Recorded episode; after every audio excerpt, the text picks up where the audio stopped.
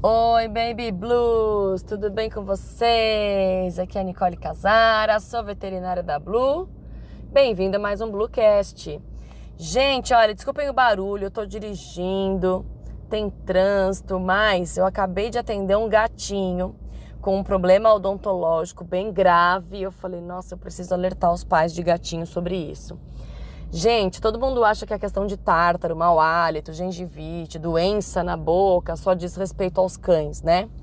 Mas na verdade os gatos, eles também têm doenças na boca, eles também têm evolução da doença periodontal, que é crescimento de bactéria, falta de escovação de dente e tal.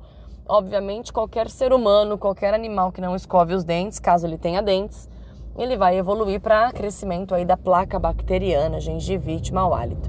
Mas o gato em particular, ele tem duas grandes doenças que são muito comuns e frequentes no gato. E acaba passando despercebido pelos donos. Até porque a boca, né, gente, é uma coisa meio interna. Ninguém tem costume de ir lá abrir a boca, levantar a, a, o lábio, examinar a boca, não é verdade? A gente em casa não tem esse costume. Então o dono, ele não percebe. Vamos supor se apareceu algum tumor, ou se tem algum sangramento, ou se o animal tem um dente quebrado. O, o dono não percebe isso. Então, quais são essas duas doenças odontológicas de gato? Uma delas chama lesão de reabsorção ou lesão reabsortiva. Antigamente essa doença tinha até uma sigla que chamava LEROF, lesão de reabsorção odontoclástica dos felinos. E mudou de nome e agora chama lesão reabsortiva.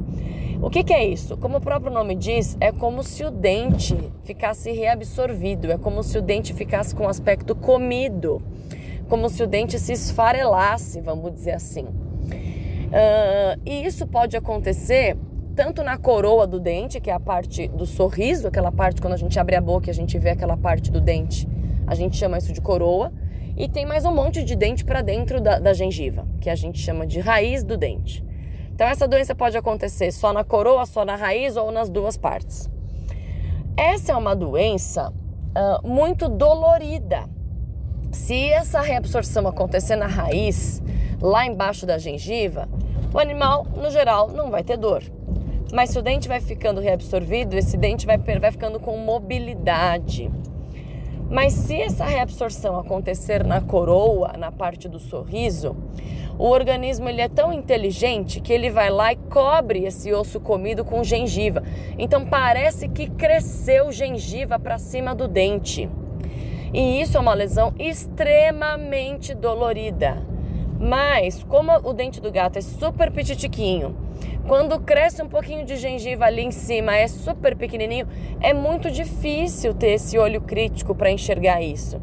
Então, muitos gatos têm essa lesão de absorção, tem problema com dor na boca e, e, e acha que, inclusive, ah, ele está comendo mal porque ele é um vovô, ou ele está comendo mal porque ele, sei lá, tem o rim doente, ou ele está comendo mal porque ele tem artrose. E aí a gente tenta buscar N motivos para aquela falta de apetite e a gente não lembra que o problema pode estar na boca. Então, lembre sempre de examinar a cavidade oral do seu gato. Eu sei que é um pouco mais difícil escovar dente de gato. Tem muitos gatos que deixam, que foram treinados para isso. É, mas se você conseguir é, ter o hábito de escovação, ter o hábito de examinar a boca, você vai se familiarizar. Ah, isso daqui é normal. Opa, esse dente aqui não estava quebrado. Opa, essa gengiva aqui parece que cresceu para mais. Olha, tem um tumor aqui que antes não tinha. Olha, essa gengiva está escura, antes não estava. Então você se familiariza com aquilo. Entendeu? Então a lesão de absorção é a primeira lesão e obviamente só o dentista que consegue fazer o tratamento adequado. A outra doença comum de gatinhos é a estomatite felina. Antigamente essa doença se chamava complexo gengivite estomatite felina. É um vermelhidão que acontece na boca, como se fossem aftas, como se fossem úlceras, na mucosa, em cima da gengiva. E, e, fica até cor de vinho, assim. Esse tecido ele cresce, ele fica hiperplasiado, parece cacho de uva. E é muito comum a gente pensar que isso pode ser até um tumor. Uh, mas não, na verdade é uma reação do organismo há alguma coisa que entrou ali na boca. Então pode ser fungo, pode ser bactéria. A própria placa bacteriana é a principal causadora dessa reação exacerbada imunológica aí do gato e acaba sendo uma situação pior do que a lesão de absorção, porque aqui sim a boca fica totalmente vermelha, por mais que o gato não tenha tártaro, por mais que o gato não tenha gengivite, não tenha mau hálito, mas a boca fica toda vermelha, cresce uns tecidos ali para mais, como se fosse um aspecto de sagu. E isso é muito, muito dolorido também. O animal tem salivação excessiva, saliva com sangue. Então também é uma doença com muita dor na boca.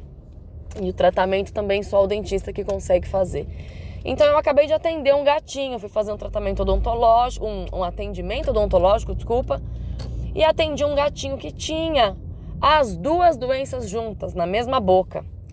E eu falei, caramba, acho que eu nunca falei aqui nenhum podcast sobre isso, sobre doenças específicas da boquinha dos gatos. Então, se você é pai ou mãe de gatinho, não se esqueça. Tem que examinar a boca do gato, tem que ter costume de tocar a gengiva, tem que tentar escovar os dentes, tem que se habituar com o que é normal, porque daí quando acontecer alguma coisa você vai detectar precocemente. Combinado, gente? Então todo gatinho deve visitar o dentista pelo menos uma vez ao ano.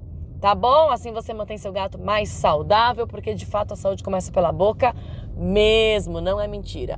Grande beijo para você.